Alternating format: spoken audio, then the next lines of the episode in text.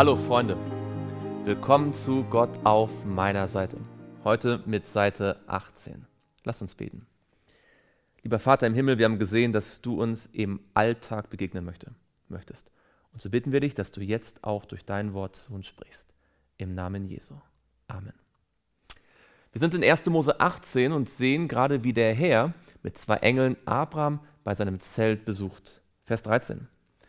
Da sprach der Herr zu Abraham, warum lacht Sarah und spricht, sollte ich wirklich noch gebären, wo so alt ich bin?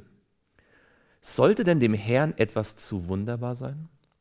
Zur bestimmten Zeit will ich wieder zu dir kommen im nächsten Jahr und Sarah wird einen Sohn haben. Wir glauben manchmal, dass manche Dinge unmöglich sind. Bei Gott ist nichts unmöglich.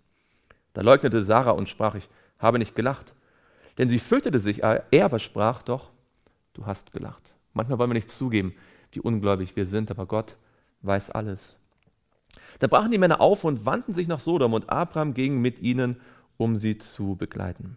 Da sprach der Herr, sollte ich Abraham verbergen, was ich tun will? Abraham soll doch gewiss zu einem großen und starken Volk werden und alle Völker der Erde sollen ihm gesegnet werden. Gott möchte sich uns mitteilen.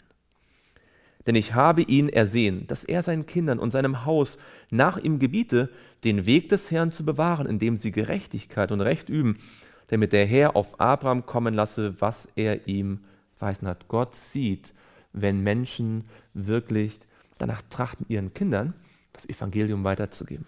Und er belohnt das. Und der Herr sprach, das Geschrei über Sodom und Gomorra ist groß und ihre Sünde ist sehr schwer. Darum will ich hinabsteigen und sehen, ob es sich wirklich ganz, ob es wirklich ganz nach dem Geschrei über sie getrieben haben, das vor mich gekommen ist, oder ob nicht. Ich will es wissen. Ist das nicht interessant? Gott, der alles weiß, geht extra nach Sodom und schaut nach, ob es so gewesen ist. Sollten nicht dann wir erst recht, die wir längst nicht alles wissen, uns immer erst nochmal vergewissern, ob Dinge, die wir gehört haben über andere, auch wirklich stimmen? Und die Männer wandten ihr Angesicht von dort und gingen nach Sodom. Aber Abraham blieb noch stehen vor dem Herrn. Und Abraham trat näher und sprach, willst du auch den Gott Gerechten mit dem Gottlosen wegraffen? Vielleicht gibt es 50 Gerechte in der Stadt.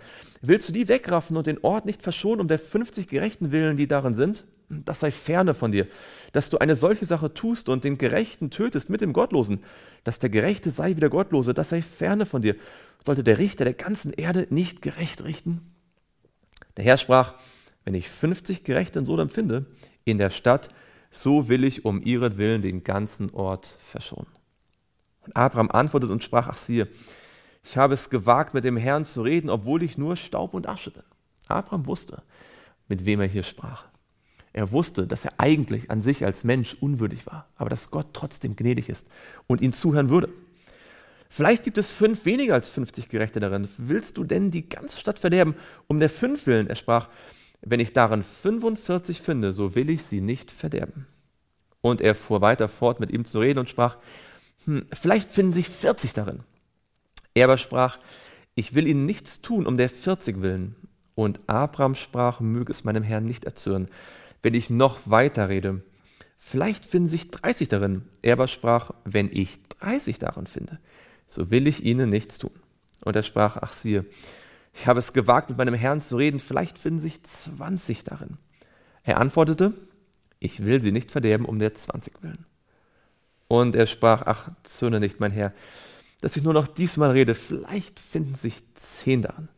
Er aber sprach, ich will sie nicht verderben, um der zehn willen. Und der Herr ging hinweg, als er mit Abraham ausgeredet hatte. Abraham aber kehrte wieder in sein Ort zurück. Wie oft ringst du mit Gott um das Leben von anderen? Wie oft trittst du ein für das Leben von anderen, sozusagen wie Abraham hier? Wie sehr wünschst du dir, dass Menschen noch Erlösung und Gnade finden können? Und die zwei Engel kamen am Abend nach Sodom. Lot aber saß in Sodom unter dem Tor. Und als er sie sah, stand er auf, ging ihnen entgegen und verneigte sich, das Angesicht zur Erde gewandt. Fast so ein bisschen wie bei Abraham am Anfang von 1. Kapitel, äh, 1. Mose 18, wo der Tag ganz heiß war. Hier ist es Nacht. Abraham saß im Eingang seines Zeltes, Lot sitzt hier im Eingang der Stadt. Und sprach, siehe, meine Herren, kehrt ein in das Haus eures Knechtes und bleibt über Nacht und wascht eure Füße, so mögt ihr am Morgen früh aufstehen und euren Weg ziehen. Sie aber sprachen, nein, sondern wir wollen im Freien übernachten. Er aber drang sehr in sie. Da kehrten sie bei ihm ein und kamen in sein Haus, Und er bereitete ihnen ein Mahl und machte ungesäuerte Brotfladen und sie aßen. Eine ganz klare Parallele. In 1. Mose 18 war Gott gekommen, um eine gute Nachricht, ein Evangelium sozusagen zu verkündigen. Der Sohn der Verheißung würde geboren werden. Hier kommt jetzt Gott durch die beiden Engel nach Lot, äh, nach Sodom zu Lot, um eine Gerichtsbotschaft zu verkündigen. Beides gehört zusammen. Lasst uns gemeinsam beten. Lieber Vater im Himmel, danke, dass du gnädig bist und dass du ja auf uns auch achtest. Danke, dass wir auch für Menschen eintreten können.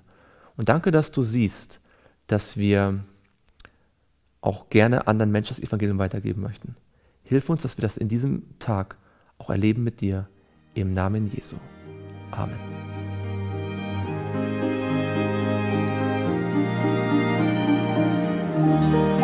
Música